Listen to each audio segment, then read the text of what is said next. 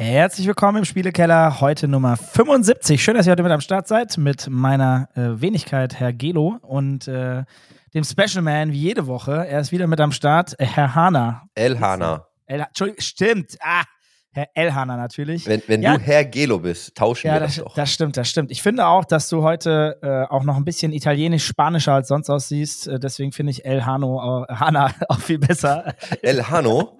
Hano finde ich übrigens ganz geil. El Hano. Äh, macht dich noch ein bisschen männlicher, ja? als du sowieso schon bist, was sehr schwer. Oh, wow. Heute, auch mit Bart heute, du hast wieder ein bisschen mehr Bart als sonst für alle Leute, die ihn nicht sehen. Okay, ähm, können wir mal, pass auf, wir halten ja. jetzt mal ganz kurz fest, ne? Dass wir ja hier ein Problem haben mit der Zeitplanung. Das heißt, es ist heute Dienstag, der 25. Juli. Ja. Wir haben gestern Morgen aufgenommen, und zwar ja. die Folge mit Nifter.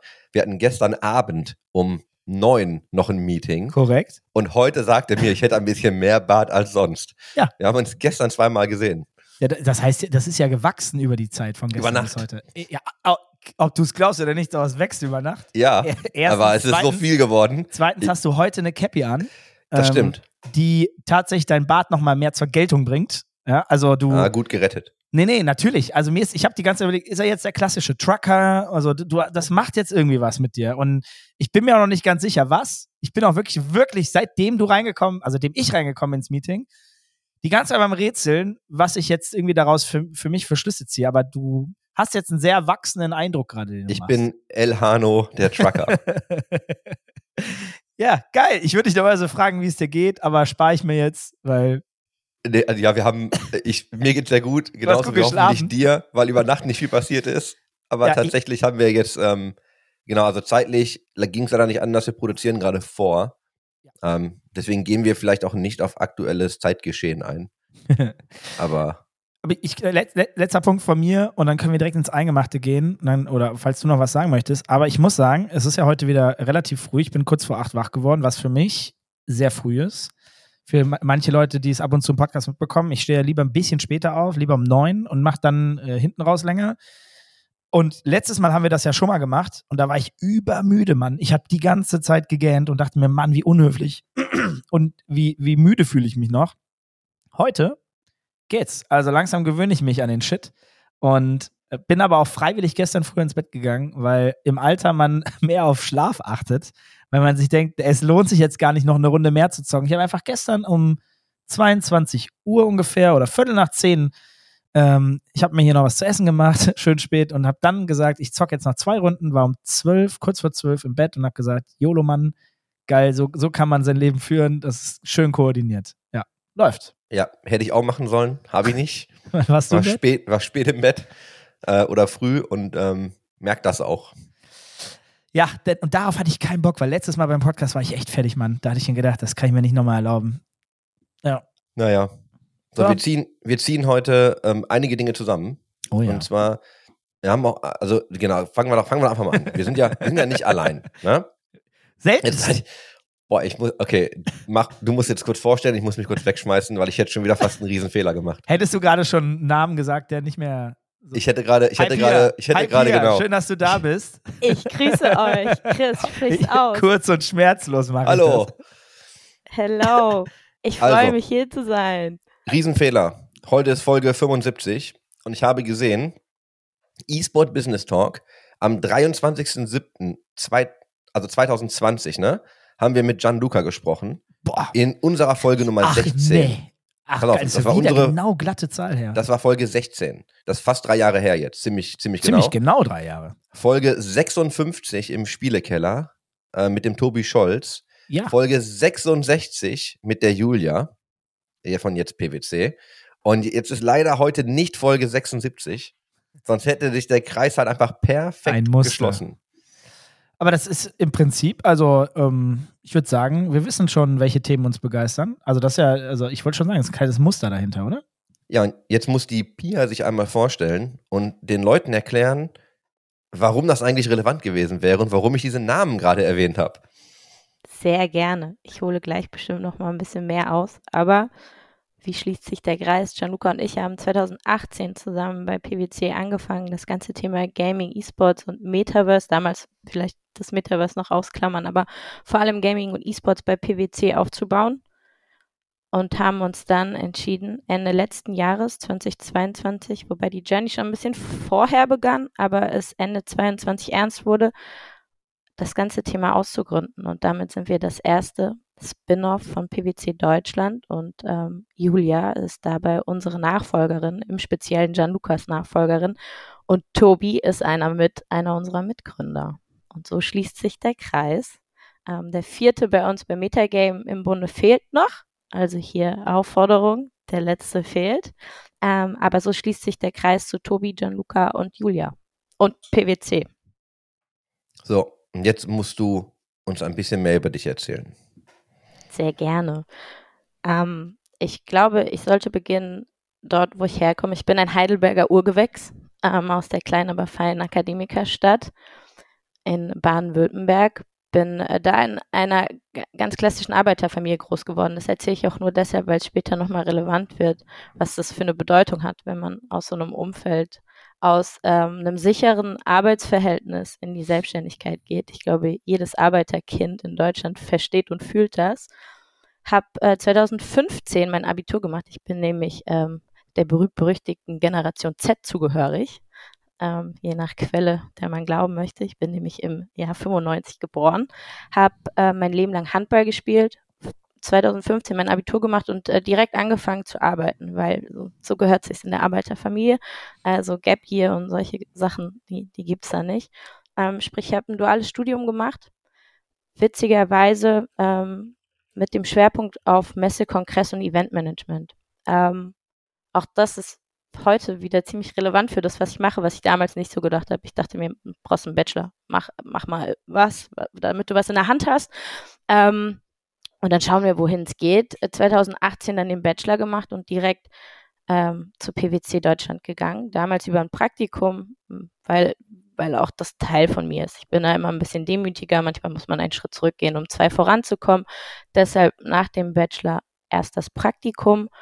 Das hat aber sehr schnell dazu geführt, dass ich die Festanstellung bekommen habe und damals schon zum Thema Gaming E-Sports und zum Thema, und das ist so der langweilige Hut in der PwC-Geschichte, Proposal und Bid-Management in der Wirtschaftsprüfung ähm, im Bereich Mittelstand in Deutschland beziehungsweise der Region Mitte. Ähm, hatte damals tatsächlich von beidem wenig Ahnung, aber hatte Bock. Das ist auch Teil dessen, was mich auszeichnet, Herausforderungen annehmen und, und die irgendwie rocken. Bin dann auch nach Frankfurt gezogen, habe aber weiterhin bei Heidelberg, bei den Kupfersbären Handball gespielt, in den höchsten Ligen ähm, der, der, der Bundesliga. Ähm, natürlich nicht mehr auf dem Niveau, auf dem ich es hätte machen müssen, um wirklich was damit reißen zu können. Wenn man sich äh, die die Mythen der Arbeitswelt bei PwC anschaut, dann ist da natürlich auch ein bisschen was dran. Also ich habe viel gearbeitet und das Pendeln mit äh, 100 Kilometern einfach wurde natürlich immer schwieriger. Und dann haben wir ziemlich schnell, äh, habe ich zu Gianluca gefunden, weil ich hatte ja dann diese Aufgabe, Gaming, E-Sports zu machen äh, in der Region Mitte damals. Ähm, viel mehr mit dem Fokus auf, auf Employer Branding, weniger jetzt auf dem Fokus in die Industrie damit zu gehen, aber bin dann eigentlich direkt zu Gianluca gekommen und ich würde sagen, ähm, es hat erstmal gefetzt, bevor wir uns lieben gelernt haben. aber das, das passt sehr gut und äh, das zieht sich jetzt auch so durch. Also wenn er die linke Hälfte ist, dann bin ich die rechte und umgekehrt. Ich möchte es nicht missen und ähm, so wie wir aufgestellt sind und so wie wir unsere Persönlichkeit jeweils beschreiben würden, passt das sehr gut das Ganze wurde immer größer und das war wirklich ein, ein, harter, harter Weg. Das kann man nicht anders sagen. Ich glaube, das muss ich euch aber auch nicht erzählen und denjenigen, die zuhören, was es bedeutet, äh, Gaming und E-Sports weiter auch professionalisieren zu wollen und das in einem Umfeld wie der Wirtschaftsprüfungsgesellschaft. ähm, und das führte dazu, dass wir gesehen haben, dass ein unheimlicher Bedarf da ist, insbesondere zu der Schnittstelle HR da haben wir natürlich auch übers Netzwerk dann Tobi kennengelernt. Ähm, und uns war klar, wir, wir müssen das und wir wollen das größer denken. Ich durch meinen Engel aus dem klassischen Sport, Gianluca Tobi als, ja, Urgesteine der E-Sports-Industrie. Und dann haben wir uns dazu entschieden, diesen Weg zu gehen und einzuschlagen und hatten dann man kann es wirklich sagen, jahrelang Diskussionen und auch Gespräche, Verhandlungen, bis dann der Entschluss gefasst wurde, dass das Spin-off in die Realität umgesetzt wird. Da würde ich gern einmal jetzt dazwischen hauen. Du hast jetzt von Handball gesprochen, du hast dann zu Gianluca gefunden. Ähm, die Entscheidung, was mit Gaming und E-Sport zu machen, kam die von dir? Hat sich das zufällig ergeben? Und wenn du ja Handball gespielt hast, auch in hohen Ligen, ne, wie du es gesagt hast, wie bist du von da aus dann an Gaming gekommen? Was hast du deinen Bezug zu Gaming? Ja, als ich bei PwC angefangen habe, war das damals der Impuls meines, meines Chefs, Michael Burkhardt, den ich ganz bewusst auch namentlich erwähne, weil er einer der größten Befür Befürworter und Enabler war auf, auf meiner persönlichen Karriere in den letzten Jahren. Ähm, der darin schon ein, ein, ein riesiges Potenzial gesehen hat und in mir vermutlich auch, weshalb er mir diese Aufgabe gegeben hat. Also ich würde lügen, wenn ich sage, ich bin aus Eigenmotivation zu dem Thema gekommen, habe mich aber aufgrund meiner Sportaffinität extrem schnell damit identifizieren können, wenngleich ich nie selbst gespielt habe. Und auch das spielt eine ganz große Rolle jetzt in meinem beruflichen Werdegang. Ich bin also nicht ein Eigengewächs der Industrie. Ich bin nicht damit groß geworden, aber ich bin die letzten fünf Jahre damit gewachsen. Und das mit der Brille auf diese beiden Bereiche Business und Gaming und betrachte das demnach als, als Hybride aus dem klassischen Sport. Also kompetitiv war ich schon immer sehr. Gewinnen möchte ich auch immer. Und ich glaube, da war ziemlich schnell klar, dass auch der E-Sports hier ähm, für mich eine große Rolle spielt. Und so bin ich dazu gekommen und ähm, mit Gianluca und den Themen, die wir gemacht haben, den funkelnden Augen, die wir äh, im Unternehmen damals angesprochen haben, war für mich klar, ich will hier nicht mehr weg und ich möchte einen Beitrag dazu leisten, dass das Ganze noch größer gemacht wird aus der Brille einer Sportlerin, die weiß, was es bedeutet als Frau im Sport, was es bedeutet, dafür zu kämpfen und da möchte ich äh, meine Expertise aus dem klassischen Sport in, in den E-Sports bringen und darüber dann natürlich auch in die Unternehmenswelt. Wie schaust du als Sportlerin auf die Industrie? Und das ist natürlich heute ein bisschen schwierig zu sagen, weil du es jetzt jahrelang gemacht hast. Aber wenn du dich da noch dran zurückerinnerst, vielleicht auch, ne? Weil du hast ja immer diesen Moment, wenn du dann wirklich mit Sportlern sprichst, die das vielleicht gar nicht wirklich ernst nehmen, die verstehen zwar den kompetitiven Aspekt, den hast du auch angesprochen, aber wenn man jetzt anfängt, sich mit dieser Industrie zu beschäftigen, was sind denn da so deine ersten Gedanken gewesen und wie hat sich das vielleicht gedreht? Die klassische Frage natürlich ist E-Sports Sport. Ne? Also für mich war der E-Sports oder der Sport im Allgemeinen ganz klar so konnotiert, wie es für jeden ist. Man muss schwitzen, man muss sich bewegen, man braucht Körperkontakt. Und für mich ist es umgeschwungen, als ich damals Gaming Masters das das erste Mal gemacht habe und mich mit dem Titel League of Legends auseinandergesetzt habe. Und ich daraus, und das mache ich heute auch noch, meine Rückschlüsse auf meinen Sport ziehe. Und ich fand es extrem spannend, die Tatsache, dass, dass manche Heroes unterschiedliche Fähigkeiten zu unterschiedlichen Zeitpunkten entwickeln und das so ein Spiel mit der Zeit ist und man sich damit beschäftigen muss. Und im Handball ist es tatsächlich genau das Gleiche. Also für mich war es immer so, wir waren körperlich immer eine recht unterlegenere Mannschaft, schon immer, aber wir waren athletisch und geistig sehr viel fitter. Und wir wussten, wir müssen bis zu einem Zeitpunkt X einfach nur durchhalten und, und den Abstand sehr klein halten, damit wir nach hinten Gas geben können, weil dann gewinnen wir. Und das war der Punkt, in dem es für mich umgeschwungen ist. Und natürlich zuletzt, als ich das erste Mal selbst gespielt habe, ähm, und ich gemerkt habe, was da abverlangt wird. Und das kann nicht funktionieren, wenn du dich damit nicht auseinandersetzt. Und das ist auch das, was ich immer wieder mitnehme in Gespräche, wenn ich mit meinen ehemaligen MitspielerInnen spreche, dann ist es genau das, was ich denen offenbare. Und witzigerweise verstehen Sportler sehr viel schneller die Parallelen als alle anderen. Und da rede ich nicht von, von von den ähm, Unternehmensvertretenden, die in anderen Sportarten unterwegs sind, sondern alle diejenigen, die in irgendeiner Form Sport machen, verstehen das sehr schnell. Was würdest du sagen, sind da die Parallelen und äh, die Überschneidungen auch zum Sport? Ganz klar das Thema Disziplin. Also wenn du erfolgreich sein willst, musst du diszipliniert sein. Ähm, jetzt kannst du das natürlich auch auf Amateurniveau machen, aber dann kommt der Teamfaktor dazu. Wenn du in einem Team spielst, kannst du auch schlecht sein. Wenn du nicht diszipliniert bist, dann wird es einfach nichts. Ähm, kommt natürlich jetzt auch wieder auf den Titel an. Wenn, wenn du alleine spielst, ist es wieder was anderes, aber auch da brauchst du eine gewisse Disziplin, um, um weiterzukommen. Kommunikation, Teamfähigkeit im Allgemeinen natürlich, ähm, dass man versteht, dass man sich einordnen muss, dass man bestimmte Rollen hat, Positionen spielt, die, die wiederum Regeln mit sich bringen und das hat wieder mit Disziplin zu tun. Ähm, dann natürlich auch so der Dreiklang aus ausgewogener Ernährung, aus, aus Athletik, aus ähm, Bewegung und dem richtigen Schlaf. Also jeder, der Sport macht und da performen möchte. Hör zu, Chris. sollte, sollte sich zumindest damit mal auseinandergesetzt haben. Und ich bin mir ganz sicher, wenn man an einer dieser Stellschrauben dreht, dann merkt man auch, dass es einen positiven Effekt hat. Und das ist wiederum auch umgelegt auf das Berufsleben. Ne? Also wenn man einen Bürojob ausübt, musst du dich genauso gut bewegen und schlafen. Und das sind auch wieder diese Attribute, die man lernen kann, sowohl aus dem Sport als auch aus dem E-Sport. Ähm, trainieren. Also wenn du nicht trainierst, wirst du nicht besser. Also was auch wieder für mich so Bottomline auf Disziplin ja. aufbaut ähm, und Ehrgeiz. Sag ich will da nur ganz kurz festhalten, ja. dass, und da, ich überspitze das jetzt, ne, so Overstating for Effect. Aber wenn wir mit Leuten sprechen, die eher so aus dem, ähm, ich sag mal, traditionellem oder Legacy Sport, ne, wie auch immer wir das nennen wollen, kommen. Das, das Ding ist halt schon so, das haben wir jetzt ganz frisch wieder gemerkt mit ähm, Jörg Adami und der eSport Player Foundation. Der hat halt all diese Punkte auch getroffen, ne? Und er trifft auch Ernährung, der trifft dann auch irgendwie Fitness. Und der hat genau auch angesprochen, ey, du kannst natürlich irgendwie viel, viel trainieren, aber da gehört halt viel mehr dazu, als nur viel zu zocken. Und ich habe ganz oft das Gefühl, das ist jetzt, wie gesagt, überspitzt, weil das verändert sich natürlich gerade. Aber früher war das immer so, ja, ich zock ganz viel, ich trainiere ganz viel. Es haben aber sehr wenig Leute in der Außenwahrnehmung darauf geachtet, dass sie irgendwie noch ins Gym gehen, dass sie, weißt du, gesund essen, dass sie dann ausreichend schlafen.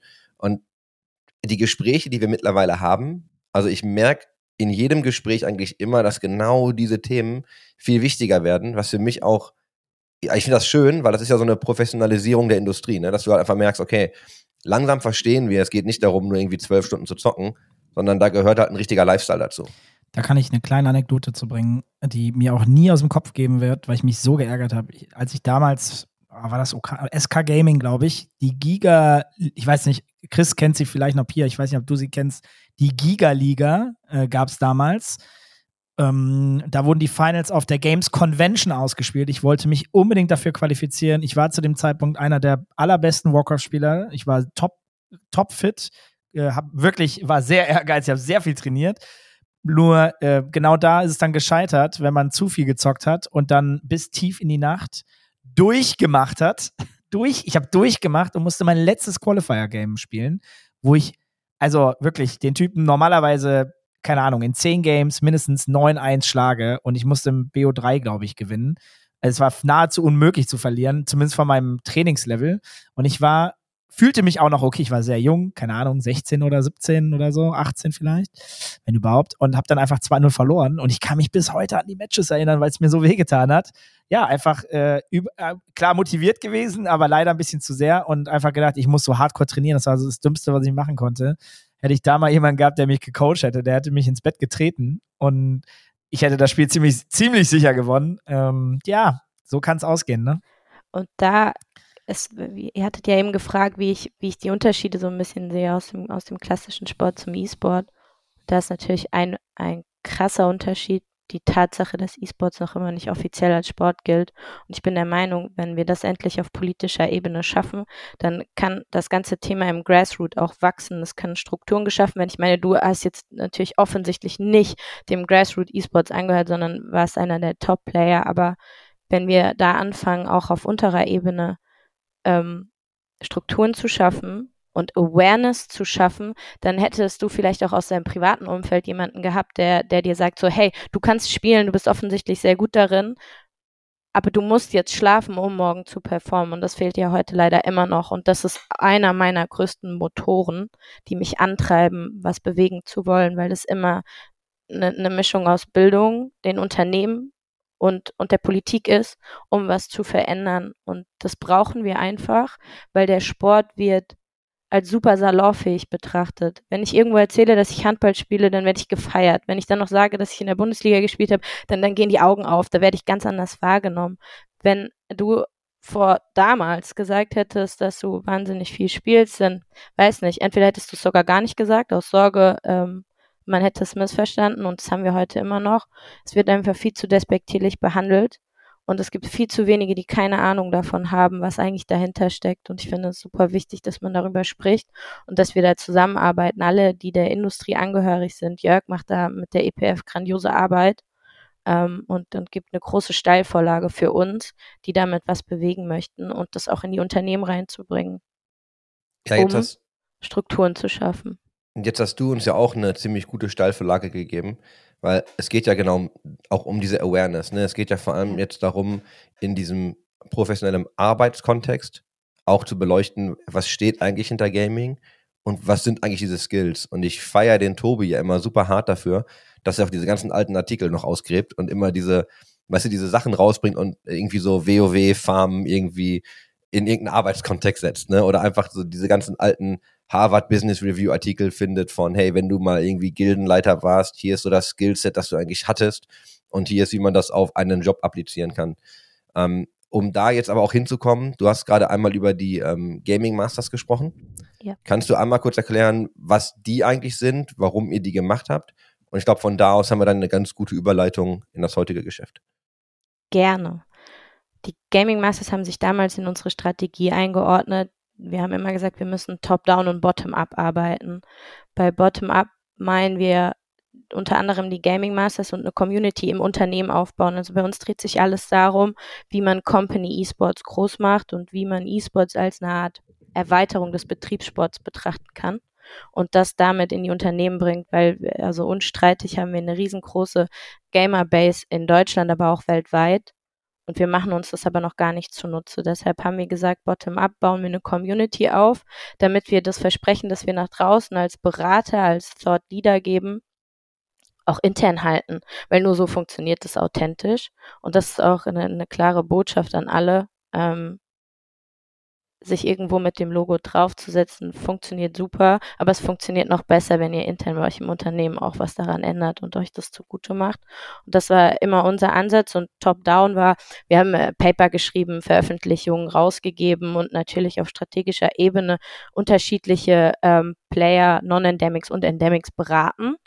Ähm, was aber für uns immer wichtig war, ist unsere eigene Blaupause dafür zu entwickeln und unsere eigenen Erfahrungen zu machen, weil Company Esports funktioniert ähm, grundsätzlich anders als, als der professionelle E-Sports. Und das war wichtig, ähm, wenngleich wir sogar gar nicht nur von E-Sports sprechen, sondern tatsächlich von Gaming, muss man auch mal ganz klar sagen. Ähm, es geht hier nicht nur um die kompetitiven Titel.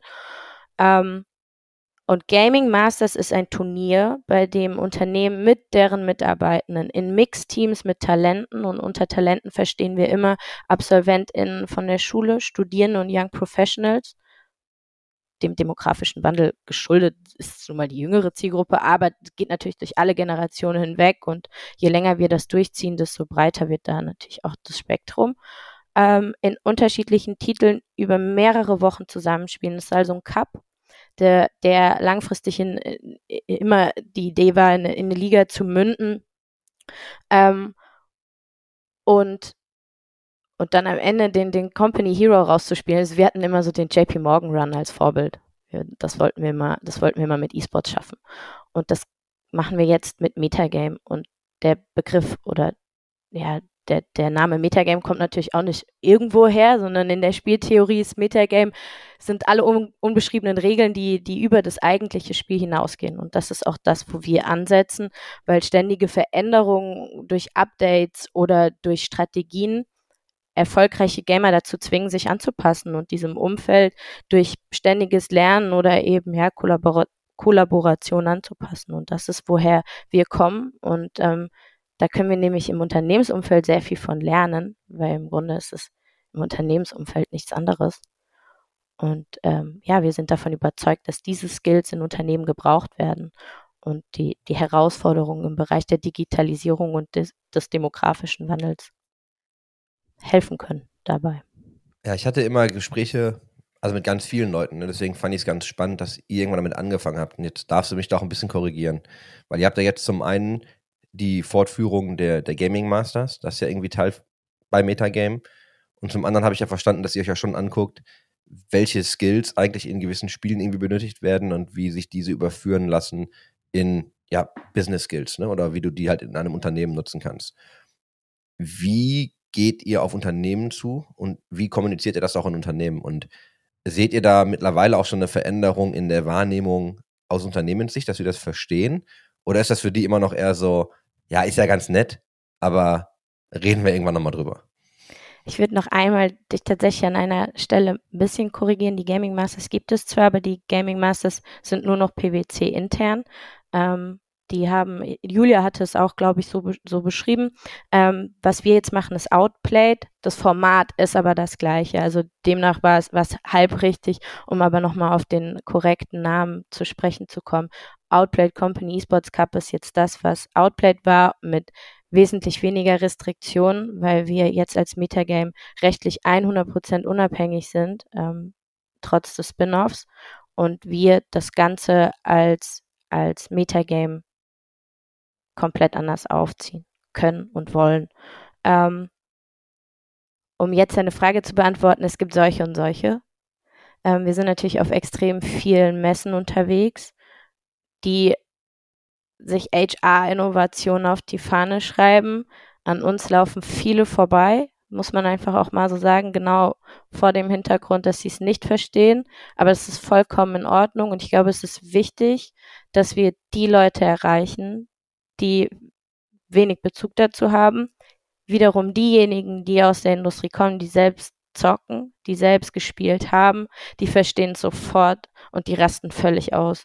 Ähm, und das ist natürlich super spannend und das, das ist auch so der Antrieb dahinter. Das heißt noch lange nicht, dass die Unternehmen bereit sind, auch den Geldbeutel aufzumachen.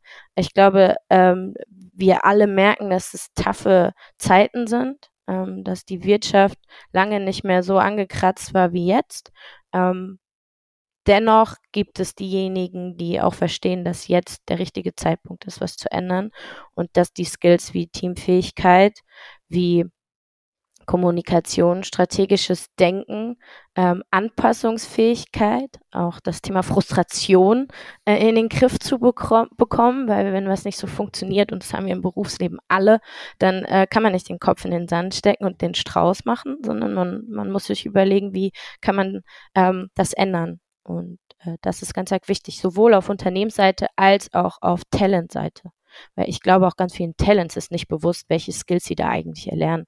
Und das ist mindestens genauso wichtig, da Awareness zu schaffen, als auf Seiten der Unternehmen. Ich muss ganz kurz zurück zu einer Sache, die du gesagt hast. Ich wollte die Frage da nicht stellen, weil ich natürlich erst wollte, dass du diese beantwortest. Ja. Was könnt ihr denn jetzt als unabhängige Instanz verändern und ich sag mal in Anführungsstrichen vielleicht anders oder besser machen, was ihr unter der PwC-Flagge nicht könnt? Wir können alle Unternehmen ansprechen, die PwC geprüft hat, was wir vorher nicht konnten. Wir durften ausschließlich auf Unternehmen zugehen, die ähm, sogenanntes C2-Mandat waren, also ein Beratungsmandat. Ähm, das ändert so ziemlich alles, weil PwC die weltweit führende Wirtschaftsprüfungsgesellschaft ist und irgendwie ähm, in Sachen Abschluss überall die Finger drin hat. Ähm, unter anderem auch Prüfung der Publisher. Das ist jetzt nicht mehr der Fall. Ähm, wir hatten im letzten Jahr nicht die Möglichkeit, Riot-Titel zu spielen, weil wir der Wirtschaftsprüfer waren und das ändert sich. Und ich glaube, da sind wir uns alle einig, ein Cup ohne Riot-Titel ist ein verlorener Cup, ähm, weshalb wir uns extrem freuen, dass wir da in diesem Jahr voranschreiten können und die ja, Restriktionen ablegen können, langfristig, um, um hier einfach das Game anders zu spielen. Wie kann man wie, kann man sich denn die Ausgründung von einem Corporate äh, oder ganz konkret auch bei euch vorstellen? Wie ist da so der Ablauf? Ich glaube auch für viele sehr interessant. Wie du hast schon gesagt, und da erstmal nochmal Gratulation. Ihr seid die ersten, wenn ich das richtig verstanden habe, in Deutschland, die sich äh, abgekoppelt haben. Würde mich ja schon mal interessieren, wie da so ein Prozess dahinter aussieht. Wie lange hat er gebraucht und, und was waren die Hürden und äh, was war da vor allem spannend und die Learnings auch? Die Lernkurve war auf jeden Fall noch nie so steil wie jetzt. Aber unabhängig von dem Spin-off, muss man auch sagen. Ähm, Im Grunde ist es eine klassische Unternehmensgründung. Also wir haben eine Firma gegründet, das hatte erstmal gar nichts mit dem Spin-off zu tun. Ähm, das, wir waren fest angestellt in einem unbefristeten Arbeitsverhältnis und haben uns dazu entschieden, das Ganze skalieren zu wollen. Und das war dann so ein, so ein ganz klassisches Gespräch im Sinne von, wir werden gehen, wir werden es machen und habt ihr Bock, ähm, irgendwie mitzuspielen an der Sache. Und dann gingen Verhandlungen los, ob das überhaupt möglich ist. Das waren wirklich, ich glaube, es fing an 2021, im Sommer 2021. Hatten wir erste Gespräche, die in diese Richtung gingen. Ähm, und dann waren Verhandlungen, ja, fast, fast eineinhalb Jahre. Es, ob es zu einem gemeinsamen Spin-off kommt oder ob es eben Gianluca und Pierre verlassen das Unternehmen und sind dann selbstständig ist. Und ähm, da gab es viele Abwägungen, viele, viele Diskussionen, weil immer das oberste Credo ist, die Unabhängigkeit eines Wirtschaftsprüfers zu wahren. Und da ziehen wir alle an einem Strang. Wir hatten aber alle diese Vision und haben uns am Ende einigen können. Und ähm, das lag dann natürlich in in der Frage, wie macht man das Ganze? Und so wie Julia richtig gesagt hat, gab es einfach nur äh, ein Startkapital, mit dem wir arbeiten können. Und das ist natürlich in der Welt der Gründung Gold wert. Genau. Jetzt muss ich einmal kurz nochmal auf dich dann persönlich zu sprechen kommen in genau dem Kontext. Und ich sage dir auch warum, weil das, was du eingangs gesagt hast, ähnelt halt mir auch sehr in meinem Werdegang. Ich habe ne, auch eigentlich eher so Arbeiterfamilie, und habe dann auch irgendwann dann studiert, war auch der, der Erste in, ne, in der Familie, der studiert hat. Bin dann diesen Weg gegangen und habe dann damals auch nebenberuflich studiert. Habe irgendwann diesen Punkt gehabt, ähm, wo es darum ging, nochmal an die Uni zu gehen, den MBA zu machen in Vollzeit. Und ich hatte einen richtig gut bezahlten Job. Und das ist mir extrem schwer gefallen, diese Entscheidung zu treffen, diesen Job aufzugeben, um an, vor allem an die Uni zu gehen. Also mit fast 30 nochmal studieren zu gehen ähm, und das Gehalt einfach nicht mehr zu haben. Und jetzt hast du ja wahrscheinlich einen relativ gut bezahlten Job bei PwC gehabt, super angesehenes Unternehmen, hast ja auch erzählt, wie du reingekommen bist, hat ja dann sehr gut funktioniert. Und jetzt stehst du aber an so einem Punkt und sagst, okay, da ist extrem viel Ungewissheit irgendwie drin. So starten wir jetzt wirklich was Neues. Gerade mit dem Kontext, den du uns ja auch anfangs gegeben hast, wie war das für dich und was ist dir da so durch den Kopf gegangen? Und kannst du einmal so ein bisschen beleuchten, wie du mit dem Prozess umgegangen bist? Ich gehe noch immer mit dem Prozess um. Ähm, also der ist nicht abgeschlossen und ich glaube, das liegt auch in meiner Natur, dass er nie abgeschlossen sein wird. Ähm, ich bin 26 Jahre lang damit aufgewachsen, dass man immer hart arbeiten muss, um sich alles zu finanzieren. Und ich bin nicht mit großem Reichtum geboren, sodass ich auch in irgendeiner Form eine finanzielle Sicherheit im Hintergrund hätte. Natürlich habe ich ein Dach über dem Kopf, also so die Grundlagen, die sind, die sind schon da. Aber es ist jetzt nicht so, dass ich mir es mal erlauben könnte, ein halbes Jahr lang nicht nicht zu arbeiten und kein Einkommen zu haben. Ähm, weshalb es täglich und minütig eine Achterbahnfahrt war, die darin mündete, dass ich gesagt habe, okay, schauen wir mal ganz sachlich auf die, auf die Situation. Du hast jetzt viereinhalb Jahre was aufgebaut, was wirklich das Potenzial zu was Großem hat und wofür du brennst. Und du hast jetzt zwei Möglichkeiten. Du kannst, du kannst sagen, okay, das Kapitel ist hier irgendwie ein bisschen abgeschlossen. Ich lass, äh, lass meinen Gianluca ziehen und er macht das und kann zuschauen, ähm, dass es, dass es groß wird und kann irgendwann mal erzählen, da habe ich übrigens beim, beim Grundstein mitgewirkt, was aber unter uns gesprochen eigentlich dann niemanden mehr interessieren wird. Also und dem gegenüber stand, probier es, lerne und sei Teil davon, wenn, wenn der Plan aufgeht. Und dann war das eigentlich klar für mich, weil zu dem Zeitpunkt war ich, als es anfing, 25, als wir gegründet haben, 26. Und andere kaufen Haus, heiraten, kriegen Kinder. Und ich habe eben gesagt, ich, ich gründe eine Firma. Und ganz sachlich betrachtet habe ich nicht viel zu verlieren, sollte es nicht klappen.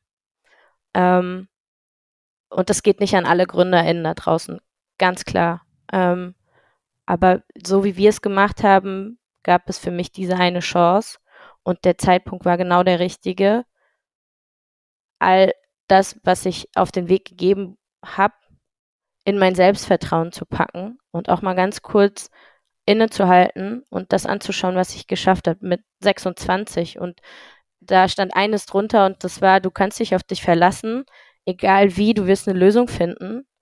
Und selbst wenn es nicht klappt, dann geht eine Tür auf, weil wenn man eins lernt, glaube ich, dann dort, wo eine Tür zugeht, geht irgendwo eine auf. Und ich wollte nicht bereuen, es nicht versucht zu haben. Ich drücke ich drück jetzt hier nicht auf den Klatschen-Button, weil wir, wir wollen hier nicht zu viele Soundeffekte reinhauen. Ich, ich, bin jetzt auch Dennis kurz überfahren. Ich will dazu echt nur sagen, also alles, was du gesagt hast, unterschreibe ich.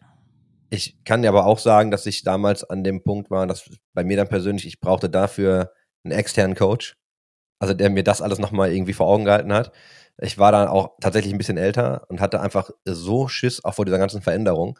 Und es gab ja eigentlich, also es war ja eigentlich gar nicht schlimm. Ne? Ich hatte dann irgendwann den MBA in der Tasche oder war auf dem Weg, den halt in der Tasche zu haben, von einer ganz guten Uni. So, also eigentlich, was soll da großartig schiefgehen? Aber dann diese Entscheidung, ne? so, gehe ich dann nämlich irgendwie hier zu PwC oder versuche mal McKinsey oder BCG oder setze ich jetzt mal wirklich alles auf eine Karte und versuche nochmal so in diesen, in diesen Gaming-Bereich zu kommen?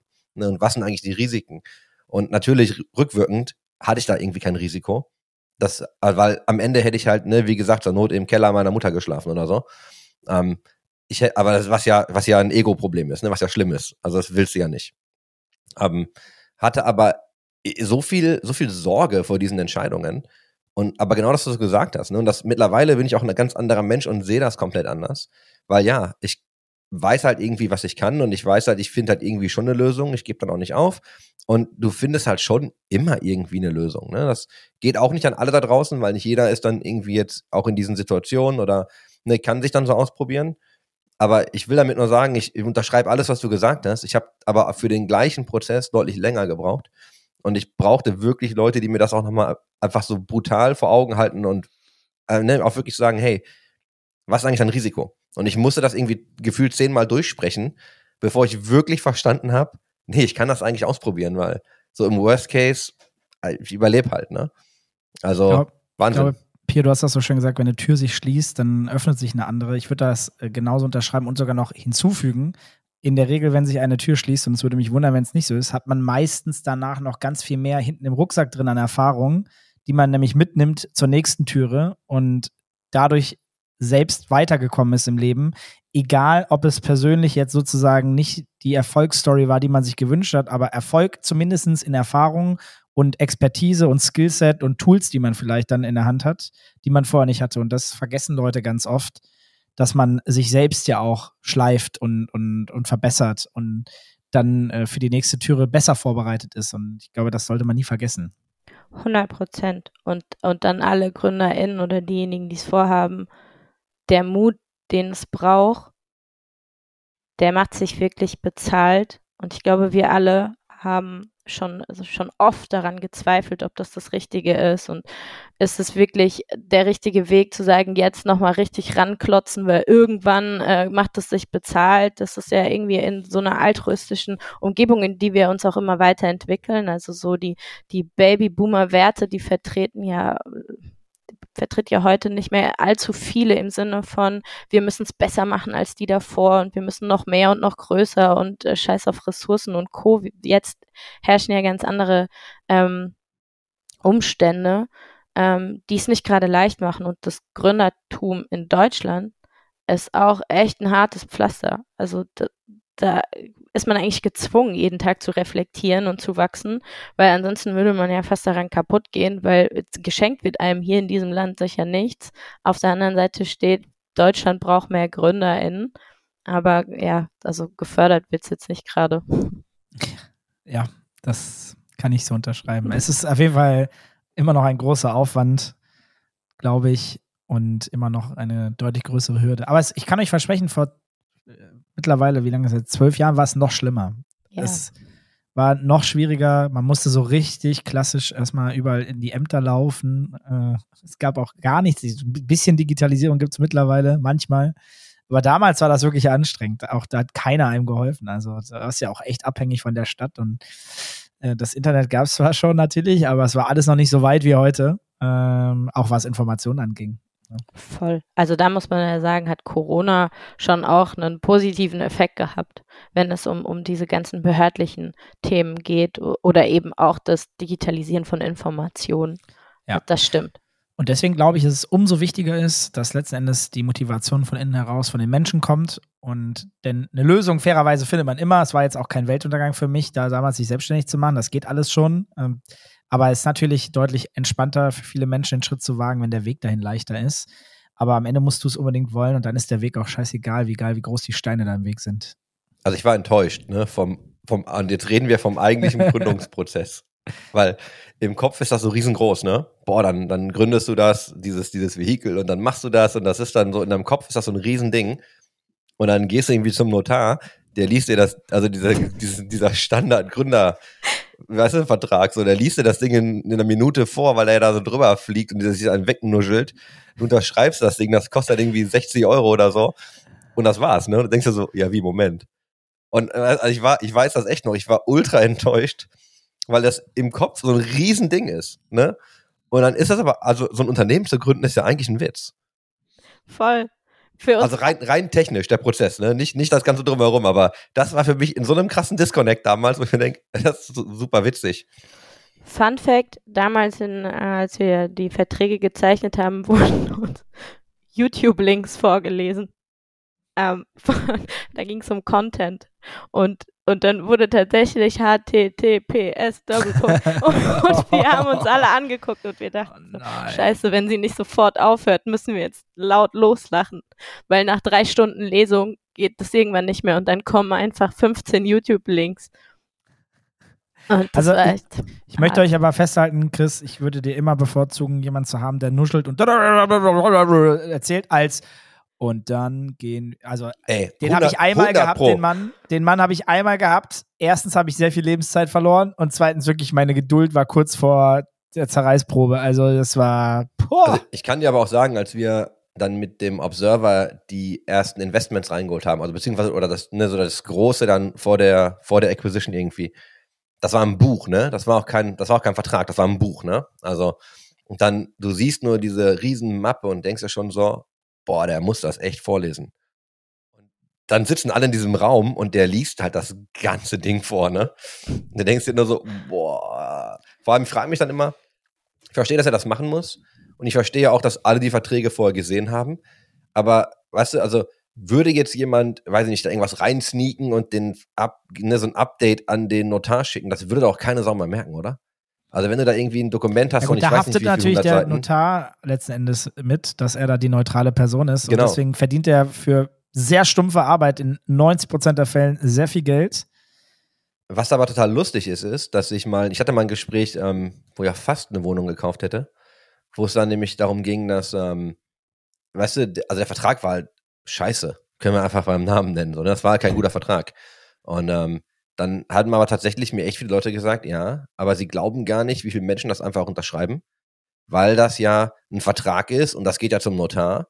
Und Menschen glauben, dass nur weil es bei einem Notar ist, das halt so eine gewisse äh, Credi eine Credibility einfach hat. So dass, ja, ja, das ist ja ein Vertrag und das geht ja zum Notar. Ja, dem Notar ist ja scheißegal, was drinsteht, ey, solange du das Ding unterschreibst. Ne? Also der liest es ja am Ende auch nur vor und ist ja nur die Instanz, ähm, quasi da zu sein und zu verstehen, ja, ne, alle waren da, ich habe es vorgelesen, alle sind einverstanden. Und das ist total spannend, ne, weil viele Leute diese Wahrnehmung haben mit, ist ein richtiger Vertrag, in Anführungsstrichen ein richtiger Vertrag, ne, geht zum Notar, kann ich unterschreiben, wird schon passen, ne? Wobei ich das Gefühl habe, also nicht nur das Gefühl, der Notar zumindest schon oft Dinge, die verwirrend sein können oder irgendwie wichtig sind, die mal zu erklären, das auch nochmal kurz pointet und sagt, ne, ist ihm bewusst, was jetzt hier damit gemeint ist. Wenn er denn gut ist. Ja, ja, genau, ja, genau, das ist wohl ein großer Punkt. Ja. Und ja, noch ein bisschen Lebensenergie hat, weil ich nichts gegen Notare, falls jetzt gerade jemand zuhört, aber die meisten, ich hab, denke das Gefühl, ihr habt also die Lebensenergie verloren und man muss für den Notar auch wirklich gemacht sein. Wenn Leute das wirklich trennen können, fantastisch, Mann. Aber ich glaube, manche sind einfach ausgesogen. Die haben zwar dann das in Geld wiederbezahlt bekommen, möglicherweise, aber das kann einen nicht glücklich machen. Also ah, es tut mir so leid, aber ich, da gibt es bestimmt Menschen, die das können, aber ich kann mir das einfach nicht vorstellen. Spring, springen wir mal ganz kurz zurück zu Pia dann. Wie ist denn jetzt der, wie ist denn jetzt dieser Ride? Also wie ist jetzt diese Reise? Ihr seid jetzt in diesem Startup, ähm, du bist wahrscheinlich aus einem Umfeld, wo du ja relativ viele Kollegen und Kolleginnen hast, die sich um gewisse dann Themen gekümmert haben und plötzlich seid ihr in diesem Startup, müsst ihr irgendwie alles selber machen. Also jetzt hast du die Entscheidung getroffen, ne, so an Bord zu gehen. Wie ist denn diese Fahrt jetzt gerade? Also kann man das genießen oder ist das schon Hardcore? Beides beides. ähm, du hast eben auch was ganz Entscheidendes gesagt, nämlich, ähm, dass du dir, dass du dir quasi Coaches zur Seite gestellt hast und Leute in deinem Umfeld hattest, die dich auch an, an die Hand genommen haben oder zumindest mit Rat und Tat zur Seite standen, weil am Ende muss man den Shit halt dann doch selbst durchziehen. Ne? Ähm, ich hatte vielleicht keine Coaches, aber ich hatte schon auch äh, die richtigen Leute irgendwann dann um, um mich und da ist PwC auch nicht ganz unbeteiligt. Nicht als mein Arbeitgeber, sondern vielmehr als die KollegInnen, die da, die da drin ähm, unterwegs waren und die ich über die Jahre habe kennenlernen dürfen. Eine meiner ähm, wichtigsten Punkte ist das Thema Team. Und das Team, das ich jetzt um mich habe, gibt mir auch wieder den Antrieb, ähm, so wie du gesagt hast, denn das vorhin der Motor äh, sind die Menschen die Menschen äh, einmal, ähm, was ich selbst repräsentiere und das, womit ich mich umgebe und ob die dieselben Werte vertreten und denselben Drive haben, zumindest mehrheitlich. Und das hatte ich auch bei PwC. Ich habe mir dieses Umfeld wirklich hart erarbeitet, ähm, mit einem Quäntchen Glück. Und ich glaube, es ist auch ganz wichtig, sich im Gründertum das manchmal einzugestehen, dass auch ein bisschen Glück dazu gehört. Würden wir das tun, würden manche Dinge vielleicht auch ein bisschen einfacher sein, wenn man auch manchmal auf das Thema Glück setzt und nicht nur auf das Thema Können. Ähm, und ich beschreibe es als Glück, dass ich 2018 zur richtigen Zeit am richtigen Ort war. Dass ich da hingekommen bin, habe ich mir hart erarbeitet. Dass ich als Managerin nach viereinhalb Jahren gegangen bin, habe ich mir hart erarbeitet. Aber dass ich zur richtigen Zeit am richtigen Ort war. Damals ähm, Bettina Renkewitz, die Kollegin war, die mich in ihr Team geholt hat, war Glück und hat sich als, als das perfekte Zusammenspiel dann herausgestellt, weil ich hatte ein Team um mich, das mich enabled hat und das meine Stärken und Schwächen erkannt hat und die in gleichermaßen gefördert beziehungsweise eben gemindert hat. Was will ich damit sagen? PwC war für mich ein großartiger Arbeitgeber und ich wäre, wenn ich diese Chance nicht bekommen habe, nicht gegangen. Ähm, aber ein Konzern hat natürlich auch viele, viele Hürden und allein in der Bürokratie und es ist ein bisschen wie Gründen, also es ist manchmal zum Mäusemelken. Also einfach nur Dinge zu befolgen, weil sie schon immer so gemacht werden oder weil sie halt nun mal so sind. Mir ist schon klar, dass retroperspektiv Dinge passieren aus Grund von Fehlern oder ähm, Erfahrungen, die man gemacht hat, aber das zu erlernen ist schon echt tough und sich dann an wirklich teilweise Unsinnigkeiten entlang zu hangeln, ist schon oft ein Brett. Aber die Vorteile eines Konzerns sind die Nachteile eines Startups und umgekehrt. Und deshalb möchte ich da nichts missen. Und ich habe jetzt beides gesehen. Ähm, oder ich sehe gerade diesen, dieses Speedboot im, im Vergleich zum Tanker. Ähm, und da muss ich mich manchmal selbst dran erinnern, dass es mein Unternehmen ist, natürlich mit, mit drei anderen, aber dass wir Entscheidungen treffen und so wie die Entscheidungen fallen, dass wir die auch umsetzen dürfen. Ich muss nicht irgendwelche Rech Richtlinien an, ich muss keine Juristen anrufen. Äh, bei PwC nennt sich das OGC Risk Compliance. Das ist so eine ganz, ganz, ganz große Abteilung, die alles absegnet und die die Dinge nicht genehmigen kann aufgrund von irgendwelchen Entscheidungen, die für Menschen wie uns, die Bock haben, schnell voranzukommen, wirklich einen in, in, zur Weißglut treiben können. Aber da habe ich eben auch davon gezerrt, dass ich mir ein tolles Netzwerk aufgebaut habe und ich schon immer, so bin ich auch durchs Studium gekommen, ähm, im Zweifel nichts weiß, aber weiß, wo es steht oder wer es wissen kann. Ähm, und so ist es jetzt auch. Bin niemand, der alles wissen kann, der alles wissen muss. Ich kann Wissen gar nicht so absorbieren wie alle anderen in meinem Team. Das definitiv nicht zu meinen Stärken. Ich kann mir Dinge nur merken, die ich gemacht habe und dafür habe ich viel gemacht bei PwC und habe viel gearbeitet. Corona hat damals dann auch in meine Karten gespielt. Ich habe wahnsinnig viel arbeiten können. Es war mein, meine Rettungsboje an, an alle Psychologen da draußen. Mir geht's gut, aber ähm, ich war froh, dass ich die Arbeit hatte ähm, und sich 24-7 alles darum gedreht hat. Dadurch bin ich vorangekommen und das Wissen, davon zehre ich auch jetzt bei Metagame. Und wie ihr beide schon gesagt habt, die Lernkurve hätte nie größer sein können als jetzt in ja, sieben Monaten der Selbstständigkeit. Und da sind es vielmehr die Soft Skills, die mir zu schaffen machen, als die Tatsache, ja, Geld reinholen, Geld ausgeben, solche Sachen. Also vielmehr, dass man Verantwortung hat für Menschen, für großartige Menschen, wo man sich selbst dazu entschieden hat, sie ins Team zu holen, die alles für dich und deine Idee geben und die zu enablen, genauso wie ich es erfahren habe, sowohl im Sport als auch in der Arbeit. Und das ist, das ist jetzt gerade für mich das größte Päckchen, das auf meinen Schultern lastet. Die Verantwortung, nicht mir gegenüber, nicht, nicht der Idee gegenüber, die wir haben, nicht Gianluca, Tobi oder Matti gegenüber, sondern unseren Leuten um uns herum. Dann, also ich bin mir sicher, von dem, was ich bisher gehört habe, ähm, das kriegt ihr und du sicherlich gemeistert. Ähm, und ich denke, du hast in den letzten sieben Monaten schon sehr, sehr viel mitgenommen und Dinge wahrscheinlich auch, ich kann mich immer nur an meine Reise und auch immer noch bis heute daran erinnern, dass man immer wieder sich weiterentwickelt und sich denkt, krass, also Dennis vor zehn Jahren und heute zum Beispiel, denke ich mir so, wie dumm war man denn da vor zehn Jahren? In Anführungszeichen natürlich nur. Aber äh, mein Gott, was hat man da damals gemacht? Was macht man heute? Und das denke ich mir eigentlich jedes Jahr wieder in irgendeiner Konstellation, was sehr erfrischend ist und auch sehr motivierend. Ähm, deswegen äh, sei dir sicher, du wirst noch ganz viele Fehler machen und das ist völlig normal. Und äh, es werden so viele tolle Sachen dabei auch entstehen und, und Learnings. Sag mal, äh, damit wir die Zeit auch noch äh, sinnvoll nutzen, vor allen Dingen der Ausblick. Wo steht ihr jetzt gerade? Wo geht eure Reise hin? Was sind so die wichtigsten Themen für die nächsten Monate? Magst du da dazu mal erzählen, dass wir da noch auf jeden Fall auch noch die Zeit für haben, dass wir uns darüber unterhalten können? Das ist mindestens genauso spannend.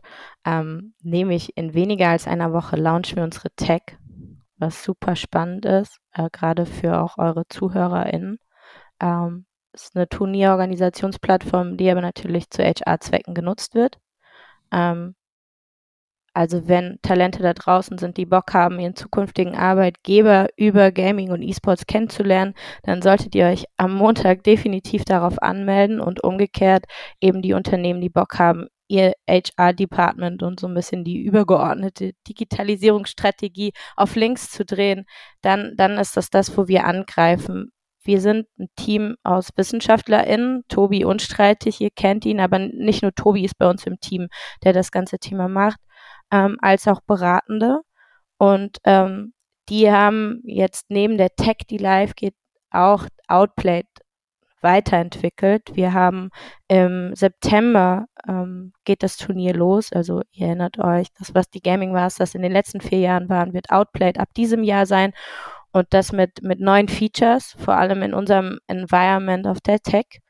Und das Ganze mündet auch in diesem Jahr in einem großen Finale, nicht im Deutschen Bankpark wie die letzten Jahre, sondern im Level in Berlin. Chris, ich warte auch noch auf eine Antwort. By the way. Echt? Ja. Hast du die schon bekommen? Nur so halb. Okay. Ähm, aber stell, ja, perfekt. Ähm, und das wird so ein bisschen das Feuerwerk um dieses Phänomen Gaming und E-Sports ein bisschen erklärbarer zu machen in Bezug auf HR. Gibt es spannende Masterclasses, Panel-Diskussionen rund um dieses Thema, wie kann ich Gaming und E-Sports und die Mentalität derer, die das ausüben, für mein Unternehmen nutzen. Und da freuen wir uns besonders drauf, weil das ist natürlich auch in diesem schnelllebigen Startup-Umfeld eine, eine riesen Herausforderung, eine Tech zu launchen, ein Event zu organisieren, ähm, sich dabei selbst zu entdecken, weil jetzt Sales-Gespräche ganz anders laufen, als sie es in den letzten Jahren gelaufen äh, sind. Und da freuen wir uns drauf, dass, dass wir ab Montag live gehen, Anmeldungen annehmen können und diese große Journey endlich ähm, beobachten können. Das, was in unseren Köpfen war, wird ab Montag einsehbar. Und das ist natürlich äh, das, worauf man als Gründerin, als Gründer hinarbeitet. Und das wird das wird super spannend. Da bin ich äh, ganz, ganz gespannt, was passiert und freue mich über jeden, der diese Journey mit, mit uns geht. Den Link musst du uns mal schicken, denn also da wir gerade vorproduzieren, wird die Folge an einem Mittwoch gelauncht, nach dem Montag. Okay, perfekt. Dann die Plattform ist schon Montag da. Könnt ihr euch anmelden? Seid dabei. Und wenn genau. Fragen sind, sprecht uns an. Wir haben Bock auf euch. Genau, dann schickst du uns den Link, dann nehmen wir den mit auf in die Show Notes und dann kann sich einfach, ähm, wer auch immer Bock hat, doch mal anmelden und sich das zumindest mal anschauen. Denn es wird schon da sein. Es sei denn, ihr habt Tech-Probleme. Nein. Gut. ich habe manifestieren gelernt. Man soll darüber sprechen, als wäre schon alles passiert. Ja, genau. Die Tech super. ist schon da, die läuft. Wir haben schon 1500 User. Das ist. Nein, okay, Spaß. Aber es wird keine Probleme geben. Gut. Ja, also gehört sich das. Ich glaube, also ich, weißt du, wenn ich immer höre HR und, und E-Sports, ich erinnere mich noch an, welches Unternehmen war das denn in Frankreich, die doch so ihr Werksteam gestartet haben damals? War das eine, war das die französische Bahn? Ich müsste das mal raussuchen. Die haben doch dann auch so einen Gaming-Raum eingerichtet und so. Und jetzt hatte uns der, ähm, der Timo, hatte yep. uns ja, also Timo Schöber hatte uns ja auch nochmal einen Link geschickt äh, zu Stadtwerke Flensburg, ne, bietet E-Sport als Betriebssport an und so. Also passieren ja so nach und nach Dinge. Ne? Und es gab ja diese richtig Early Birds, die dann so mit, mit Werksteams gestartet sind, einfach nur um Mitarbeiter so ein bisschen, ähm, ja, ich will jetzt nicht sagen, bei der Laune zu halten, weil die haben das ja schon ernst genommen. Dann gibt's ja noch das, äh, das Paradebeispiel ist ja noch immer noch äh, Alan Fang. Ich weiß nicht, ob ihr den noch auf dem Schirm habt. Ähm, Air Asia ist er ja nicht mehr, aber der, der war ja auch einfach überall und hat dann dieses Thema irgendwie äh, durch die Welt getragen. Also es gab da ja schon so ein paar Unternehmen, die da auch wirklich hart dahinter waren. Und ich glaube halt schon, dass das relevanter wird. Allein schon, weil viele Leute spielen. Also vielleicht gar nicht nur aus Skill-Development-Sicht, ähm, aber einfach, weil es Leute interessiert. Und ich habe halt immer, und das, das sage ich einfach noch kurz zu eurem Produkt, und ich, das haut ja so ein bisschen in diese Kerbe. Ich habe mir halt immer vorgestellt, eigentlich müsstest du, du nimmst zehn Rechner mit, gehst in dem Unternehmen, baust eine so ein 5 versus 5 Setup auf und dann machst du das so ein bisschen als Assessment Center, erklärst den Leuten, es gibt Rollen und weißt du, lässt einfach Leute, die vielleicht gar nicht wirklich spielen, lässt die einfach miteinander spielen und schaust mal, wie die Rollenverteilung ist, wie die Kommunikation funktioniert, Frustrationsgrenzen und diese ganzen Dinge, ne? Und das stelle ich mir bis heute noch unheimlich spannend vor. Und genau das ist, was wir machen. Weg von klassischen und langweiligen einstudierten Assessment Centern und hin zu Persönlichkeit und Werte. Ähm, ich, ich bin davon überzeugt, dass man sogar nicht mal Rollen verteilen muss. Jeder nimmt seine natürliche Rolle ein und das ist das Spannende daran. Wer bist du und auf welche Stelle passt du? Der Arbeitsmarkt wird sich so wandeln. Es ist nicht mehr, dass man äh, die perfekte Stelle ausschreibt und das perfekte Talent dafür trifft. Du musst die heranziehen und das schaffst du, ähm, in, indem du dir die Soft Skills anschaust und da sind diese Bereiche eben ähm, ja ständiges Lernen und, und Teamfähigkeit unfassbar wichtig. Und wenn man die beiden Aspekte mitbringt, dann passt du auf jede Stelle. Und das ist, wo wir hin möchten ähm, und Unternehmen mitnehmen. Also es ist auch nie unser Anspruch zu sagen, ihr braucht uns, ihr macht euch von uns abhängig, sondern wir möchten euch befähigen. Und dafür sind wir, sind wir ein Team aus. Das, was ich zuletzt gesagt habe, WissenschaftlerInnen und Beratende, die euch an die Hand nehmen und euch upskillen. Und dafür braucht es die ganze Industrie, die zusammenarbeitet und das, was sie in den letzten Jahren gelernt hat, um das zu etablieren und um nicht mehr zehn PCs rumzuschleppen und sie aufzubauen, sondern sie fest zu integrieren und zwar in jedem Unternehmen, weil es kostet nicht viel. Und ich, ich hoffe, dass Unternehmen langsam aber sicher anfangen, das zu verstehen. Yoga gibt es auch überall. Fußball, Hallenmeisterschaften gibt es überall und zwar zu Genüge. Es ist jetzt an der Zeit, das neu zu denken und sich mal die junge Zielgruppe anzuschauen, die alle so ein bisschen ähm, auch, auch beschimpfen, ähm, weil die sind einfach nur smarter als, als das, was man gewohnt ist. Und das müssen die Unternehmen endlich mal verstehen. Die sind nicht faul oder ungebildet. Die wissen nur genau, was sie wollen. Das ist ein sehr guter Punkt, würde ich fast schon sagen. Ich habe ich hab überlegt, ob ich noch da, dazu ja, sagen will. Haben, haben manchmal unrealistische Vorstellungen. Aber ich will, ja nicht, will ja nicht alle über einen Kamm scheren. Ich, das war auch eigentlich eher als Witz gedacht. Aber Dennis, da können wir ja da hatten wir ja schon mal irgendwie viele Gespräche drüber. Ja, total, natürlich. Die Menschen, also ich gebe hier vollkommen recht, die Leute bringen oft sehr krasses Potenzial mit und haben auch viele Fähigkeiten schon sehr früh erlernt, ähm, nativ durch, durch ihr Umfeld, auch durch den Rechner, an dem sie oft sitzen und Dinge gelernt haben. Manchmal kommen Leute, die sind schon halb ausgebildete Mediengestalter bei uns, jetzt mal so als Auszubildende gesprochen. Die haben, fangen an, im, äh, machen, machen Praktikum oder fangen mit der Ausbildung an und können schon Dinge, die vor zehn Jahren Mediengestalter erst nach, vielleicht nach seiner Ausbildung konnte. Ähm, das ist absoluter Wahnsinn, wirklich Wahnsinn und wie sehr die Leute da begeistert sind, sich Dinge auch anzueignen, wenn man sie enabled bekommt, wenn man sie motiviert bekommt, wenn man sie integriert, wenn man sie Teil des Ganzen werden lässt. Aber ja, auf der anderen Seite fehlt manchmal dann in meiner Wahrnehmung auch die Education, Verhältnismäßigkeit zu schaffen.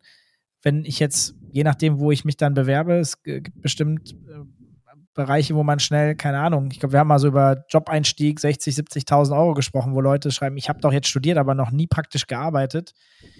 Du kannst theoretisch bestimmt einiges, aber praktisch hast du noch gar keine Erfahrung und du bist noch, das tut mir leid, für den Moment noch nicht, also du kannst das Geld noch nicht refinanzieren, ähm, weil dir einfach noch Fähigkeiten fehlen. Und wir müssen dich erstmal weiterentwickeln. Auch das ist irgendwie noch Teil deiner Ausbildung in manchen Fällen, vielleicht auch nicht in allen. Ähm, und das ver verlernen die Leute manchmal oder haben nicht verlernen. Sie haben es nicht gelernt. Denen fehlt die Education dafür. Und dann gibt es manchmal äh, ja, einen Disconnect. Voll. Und das auch wieder in Richtung der Unternehmen gesprochen. Man muss auch mal einordnen, was die letzten vier Jahre hier abging. Die Kids, die sich jetzt bewerben, die haben vier Jahre lang in ihrem Zimmer gelebt und hatten gar nicht die Möglichkeit, irgendwas anderes zu machen. Und da wünsche ich mir einfach manchmal ein bisschen mehr Transparenz und ein bisschen mehr ähm, aufeinander zugehen. Sowohl die junge Generation zur alten als auch die alten zur jungen. Also da schließt sich beide nicht aus. Ähm, aber gerade auch das Thema KI und Co., was immer wichtiger wird. Und gerade die Jungen beherrschen wie kaum jemand anders. Also der, der, von dem du eben gesprochen hast, der sich jetzt bewirbt und ähm, Media Skills, Design Skills hat, kaum zu glauben, was passiert aus der Synergie von Mensch und Maschine. Und das ist das, womit wir uns ausschließlich beschäftigen und was, was einfach super spannend ist, da die Unternehmen mitzunehmen. Und wenn wir unsere Zielgruppe Gamer anschauen, die schon unfassbar viel mitbringen und den Grundstein da haben. Und das muss, das muss salonfähig werden, unabhängig davon, ob E-Sports auf politischer Ebene als, als Sport gilt. Sehe ich ganz genauso. Geil. Cool. Von meiner Seite aus möchte ich, weil wir genau ein gutes Time Zeitfenster gepackt haben und gute Worte jetzt die letzten zwei, drei, vier Sätze hatten, äh, das gerne genauso abschließen. Piers hat mich. Es sei denn, Pier, du hast noch letzte ja, ja, Worte. Der, der letzten Worte gehören sowieso dir. Das hätte ich natürlich auch so eingeleitet, aber äh, kann mich erstmal nur grundsätzlich sehr bedanken für das tolle Gespräch und für die Insights. Ähm, und ja, wie Chris schon sagte, ne, die letzten Worte gebühren immer dir. Ich danke natürlich euch für die Möglichkeit, für die Plattform, die ihr bietet muss man ja auch mal ganz klar sagen, ihr sitzt hier morgens um 8.30 Uhr, abends um 21 Uhr und produziert. Das ist schon sehr stark und ist auch wichtig für das, was wir tun. Und ich freue mich auf alles, was kommt. Und ich freue mich ähm, darauf, dass Unternehmen endlich den Mut haben, was anders zu machen. Hier sind die richtigen Leute. Redet mit den Leuten. Die sind da und traut euch, Dinge anders zu machen. Wir leben in so einem unfassbar dynamischen Umfeld es erfordert andere Maßnahmen. Und ich bin es leid, über das Klagen des Fachkräftemangels zu hören, wenn da draußen Lösungen sind. Also verschließt euch einfach nicht vor, vor neuen Dingen, vor Dingen, von denen ihr vielleicht nichts wisst. Es gibt Menschen, die haben Ahnung und die freuen sich, mit euch zu arbeiten. Geil. Top. In dem Sinne. Danke dir, dass du dir Zeit genommen hast. Auch, ja, auch so früh Dank. und dass du unser Terminchaos mit uns ausgebadet hast. Das ist okay. Teamwork, würde ich sagen. Haben wir gut hinbekommen. Also da, vielleicht können wir, äh, können wir das zusammen meistern hier auch in Zukunft bei anderen Themen. Das ist geil. Freut mich. Ich Danke hoffe. Dank. Ich wünsche euch noch eine äh, ganz entspannte Woche. Für alle, die auch zugehört haben, wünsche euch noch viel, viel Spaß und bis zur nächsten Folge. Tschüssi. Tschüss.